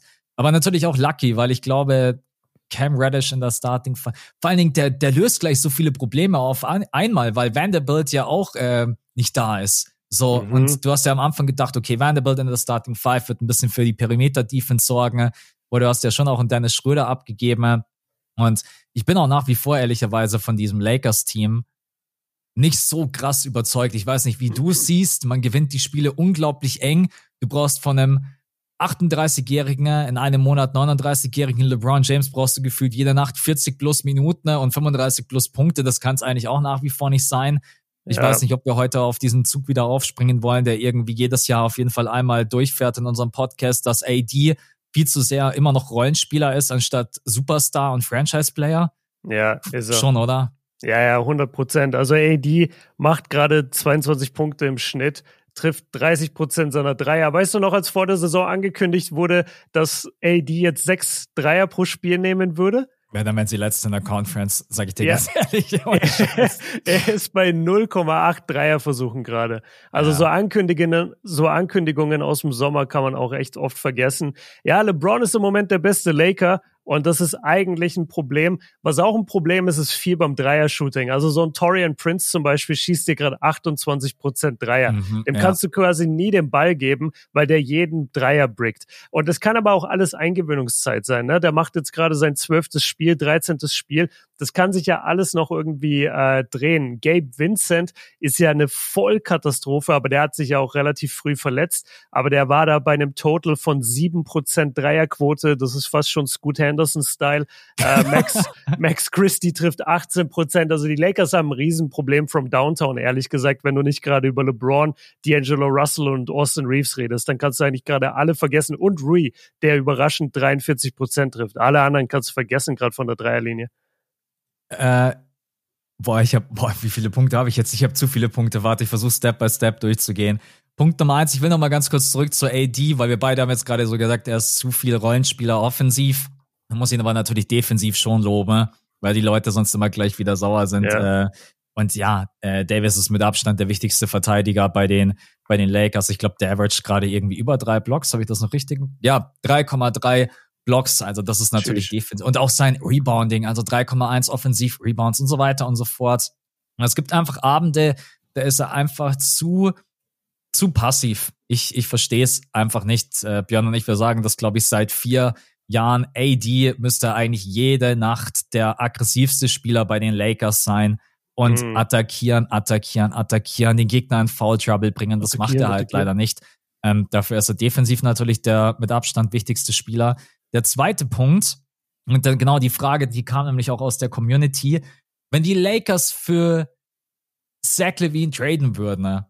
Und du musst einen Spieler abgeben, Austin Reeves oder Hachimura. Wen von beiden würdest du mit reinwerfen? Die Frage ist mir gerade eben gekommen und ich bin mal gespannt auf deine Meinung. Einer Boah, von beiden muss rein ins Paket. Und ich habe nämlich Austin Reeves geantwortet. Okay, und ich sag dir ehrlich, ich würde beide nicht hergeben für Zach Levine. Weil ich finde nicht, dass Zach Levine, ich finde nicht, dass Zach Levine mich bei den Lakers besser macht, wenn ich den habe an der Seite von LeBron. Ich mag Austin Reeves als Creator von der Bank und ich mag Rui als Big Body, den ich auch mal reinwerfen kann auf der 4 und AD geht auf die 5. Mhm. Also ich hätte da nicht gerne einen Zach Levine Shooting Guard slash Small Forward, der keine Defense spielt und vorne halt viele Würfe verlangt. Ja, okay, äh, Ausredenkatalog hat funktioniert. Ich lasse dich, trotz, ich lass dich, ich lass dich trotzdem nicht raus. Äh, du musst, ich zwing dich dazu, du musst einen Spieler abgeben. Wer ist es dann? Dann, dann, dann würde ich Rui abgeben, aber sehr ungerne. Also ich okay. finde einfach, ich finde einfach Austin zu wichtig als Creator von der Bank und Rui kreiert halt hauptsächlich für sich selber. Äh, Reeves schafft aber auch Räume für andere. Deswegen würde ich dann wahrscheinlich Rui abgeben, aber sehr, sehr ungerne. Ja, ich glaube übrigens sowieso, dass das nichts wird, weil es gibt, wird für Zach Levine viel bessere Angebote geben, als was die Lakers da ja, anbieten können. Äh, und was war mein Was sagst Punkt? du denn? Willst du, willst, wollen wir noch kurz über Dilo auch reden? Außer dir fällt dein dritter Punkt jetzt ein oder war dein dritter nee, Punkt? Mir fällt, mir, fällt, mir fällt der gerade nicht ein, deswegen können wir noch gerne über äh, D'Angelo reden. Wobei ich da ehrlich gesagt gerade eben auch nicht so viel gesehen habe, dass ich da irgendwie eine mega krasse Meinung habe. Ich sehe einfach nur, er hat seine Zahlen relativ stabilisiert. Äh, mhm. Aber ich glaube, du hast eine ziemlich krasse Meinung zu D-Low. Ich glaube, du hast vor dem Pod hast du mir gesagt, jo, lass mal darüber reden, wann die Lakers endlich D-Low traden. Stimmt. Das hatte ich dir geschrieben bei WhatsApp. Habe ich gesagt, so bei Themenvorschlägen, so lass darüber reden, wann die Lakers endlich D-Low traden. Ey, er ist halt so wahnsinnig inkonstant. Das ist so schlimm. Du, du sagst gerade, die Zahlen haben sich stabilisiert und ja, so denkt man immer. Und dann geht man mal in die Game Logs und dann hast du so ein Spiel wie gegen Sacramento, da macht er dann 28 Punkte, macht seine Quoten brutal und dann kommen die nächsten beiden, beiden Spiele und er macht 14 Punkte und 4 Punkte und äh, mhm. äh, trifft nichts. Weißt du? Und das ja. ist so, das ist so eine Katastrophe irgendwie. Ich weiß auch nicht, Mann. Der Typ macht mich, weiß ich nicht, der Typ macht mich irgendwie fertig. Ich denke mir immer, ja, ich kann es nicht genau sagen, weil er ist nicht, er ist nicht schlecht genug, dass du sagen könntest, er ist einfach scheiße. Er ja. ist ja an sich ein guter Spieler, aber er ist zum einen irgendwie ein sehr inkonstanter Spieler und zum anderen vielleicht auch oft der Spieler, der nicht unbedingt die intelligentesten Entscheidungen trifft auf dem Feld. Und das ist es eigentlich, was mich so aufregt oft, wenn ich ihn gucke. Ja, ja sein, sein Decision-Making Katastrophe. Das mhm. ist, glaube ich, mein, mein größtes Problem mit ihm, weil er kann alles. Er ist ein über 1,90 großer Guard mit langer Spannweite. Der hat ein Dribble Package, der kann den Step Back, der kann alles auf der Welt mit dem Basketball. Aber ja, er ist kein guter Entscheidungsträger und er führt die Mannschaft auch nicht gut. Und ich weiß nicht, ob du jemals Champion werden kannst mit D'Angelo Russell auf der Eins. Das glaube ich irgendwie nicht. Nee, das auf gar keinen Fall. Und ich denke mir halt auch immer, um auf deinen Punkt zu kommen, wer möchte ihn auch haben? Du brauchst mhm. auf der mhm. Point Guard Position halt immer jemanden, der einfach wirklich äh, besser ist als D-Low. Und jetzt komme ich gerade eben schon wieder zu den Bulls, weil eigentlich, wenn du überlegst, du tradest die. Max dumpt jeden Spieler bei den Bulls. Micic, Bertans, D-Low, nimmt sie alle. Ja, ja, nee, aber weil ich mir gedacht habe, wenn du vielleicht ein Paket machst aus D'Angelo und Austin Reeves und tradest das für Zach Levine, äh, und das Gerücht gibt's ja, dann hätten die Bulls halt auf jeden Fall endlich mal einen Point Guard, der halt Scoring mitbringt und auch ein mhm. bisschen Playmaking. Und mit Austin Reeves hättest du quasi Ersatz für für Zach Levine. Aber wie gesagt, das müssen wir jetzt nicht nochmal durchkauen. Äh, einfach nur, weil ich mir denke, welches Team würde denn gerade eben für D'Angelo traden? Und mir fällt mhm. wirklich kein einziges ein, außer die Bulls. Ich schiebe einfach alles rüber zu den Bulls, sage ja hier, hey, am Ende habt ihr 30 ja. Spieler im Kader und 300 Picks, alles abgegeben. Ja, aber siehst du ein Team, wo er also was Interesse anmelden könnte an D'Angelo? Auch nicht, Boah, oder? Schwierig, weil lass mich mal kurz in die Tabelle. Ich brauche die Teams vor mir. Wer jedes Top-Team ist jedes Top-Team ist top besetzt. Ist auch geil, mm. jedes mhm. Top-Team ist top besetzt, aber ja, ist so. Und alle Tanking-Teams oder die Spurs könnten einen Point Guard gebrauchen. Fällt mir ja, gerade eben an. aber bitte nicht Dilo. Nee, bitte und was wollen die Spurs abgeben? Bitte McDermott? ja, und also nee, bitte, ey, du, du willst doch eine, nee, das ist ja, das ist Gift für die, äh, für die Karriere von Wemby, nee, ja. das machen wir nicht. Ähm, ich habe gerade ganz kurz überlegt, die Suns so als Backup Point Guard, aber da mag ich ihn, weiß ich nicht, mag ich mhm. ihn eigentlich auch nicht unbedingt. Aber gar nicht so schlecht. Ich habe mir jetzt die Verträge nicht angeschaut, aber ja. äh, ich glaube, die Suns-Fans gerade eben schon direkt beim Zuhören, egal wo sie gerade eben sind, einfach nur, mm -mm, mm bitte nicht, nein, bitte nicht, nein, wir wollen nein, den nicht. Äh, was wäre, ja, okay, da war auch schon mal, ich überlege gerade, wen, wen hat Brooklyn denn? Ist Brooklyn Kandidat? Ja, Dinwiddie. Dinwiddie und Dinwiddie, äh, ja gut, und den will Brooklyn selber ja nicht mehr seit Jahren. Ja, das könnte vielleicht, das könnte vielleicht was sein. Ja, ich, ich, ich bin, ich bin gespannt. Keine Ahnung. Ja, also er glaub, ist jetzt nicht der, der beliebteste Spieler, glaube ich, auch so in der Liga. Also ich glaube nicht, dass viele Teams gerade anrufen bei den Lakers so, ey, wir hätten Dilo-Interesse. Mhm. Weil der, der Grund auch, weil du das gerade gesagt hast, ähm, wie kommt es, dass irgendwie jedes Top-Team so top besetzt ist? Das liegt einfach daran, dass die Guard-Position die am einfachsten zu besetzen ist, weil es so viele gute Guards gibt. Und der ja. Grund dafür ist, weil die meisten Menschen einfach nicht zwei Meter drei und größer sind. Deswegen ist es schwerer, Forwards und Center zu bekommen als ein Guard. Weil die meisten Menschen sind irgendwo zwischen, also die meisten Profiathleten sind irgendwo zwischen 1,80 und 1,90 und da findest du halt immer irgendwelche Guards. Aber so ein zwei Meter fünf Forward, der wie Paul George spielen kann, sowas findest du halt nicht oft. Das stimmt. Ja. Ich glaube, ich würde anstelle der Lakers jetzt auch auf jeden Fall nochmal ganz locker bis zur Trade Deadline mir das Ganze anschauen. Ähm, weil ich finde auch, man sollte mal noch schauen, wie man Gabe Vincent bewertet, wenn er wieder zurück ist. Ja, das ist wichtig. Die vier Spiele, die er gemacht hat, also das war, das war richtig übel. Jetzt ist er gerade eben verletzt raus. Aber er ist ja auch jemand, der auf jeden Fall eine wichtige Rolle eigentlich einnehmen sollte. Der sollte, glaube ich, eigentlich Starter sein, wenn ich mich nicht täusche. Mhm. Ähm, ja, genau deswegen. Ich glaube, die Lakers stehen. Hätte auch nicht gedacht, dass er seinen Spot an Cam Reddish verliert. das, das, das stimmt. Ja, aktuell, glaube ich, muss er sich den erstmal wieder zurück verdienen. Ich glaube, die Lakers stehen gar nicht so schlecht da, dafür, dass alles nicht irgendwie optimal läuft. Ähm, ja, aber trotz allem, es bleibt halt irgendwie immer so die, die gleiche Geschichte. LeBron James ist der beste Spieler bei den Lakers.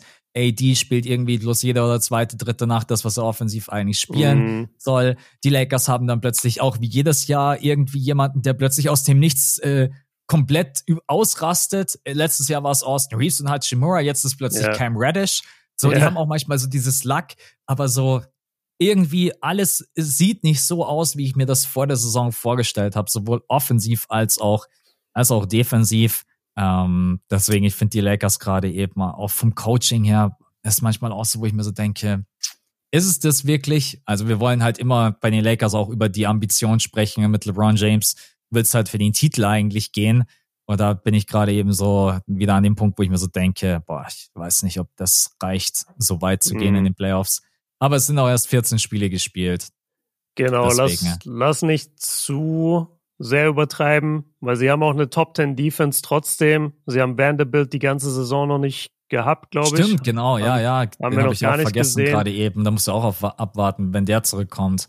Genau, dann wie gesagt, bei Torian Prince fällt bisher der Dreier überhaupt nicht unter 30 Prozent. Der schießt ja normalerweise eher hohe 30. Also da kann noch einiges kommen. Die Lakers könnten theoretisch, wenn Gabe Vincent zurückkommt und seinen Dreier trifft, äh, könnten die anfangen, eines der Top Dreier Teams der NBA zu werden, theoretisch. So wie ja. Cam Reddish jetzt auch gerade wirft, äh, der ja, seit der Start ist, auch deutlich besser trifft. Also warten wir mal ab. Wir, wir haben, glaube ich, noch eine Menge Zeit. Ich mag nach wie vor viele der Pieces bei den Lakers. Ich mag diese Umstellung, Reeves auf die Bank, dafür Reddish rein.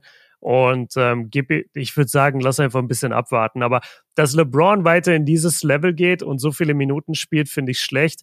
Und man sollte viel mehr auch von AD irgendwie in der Offensive merken. Und das merkst du einfach zu wenig. Ja. Darauf können wir uns, glaube ich, einigen am Ende. Ich glaube übrigens, dass wenn Vanderbilt zurückkommt, dass Christian Wood seine Minuten los ist. Der mhm. hat gerade 20 Minuten und averaged 6,5 Punkte bei 43, äh, 30 und 61.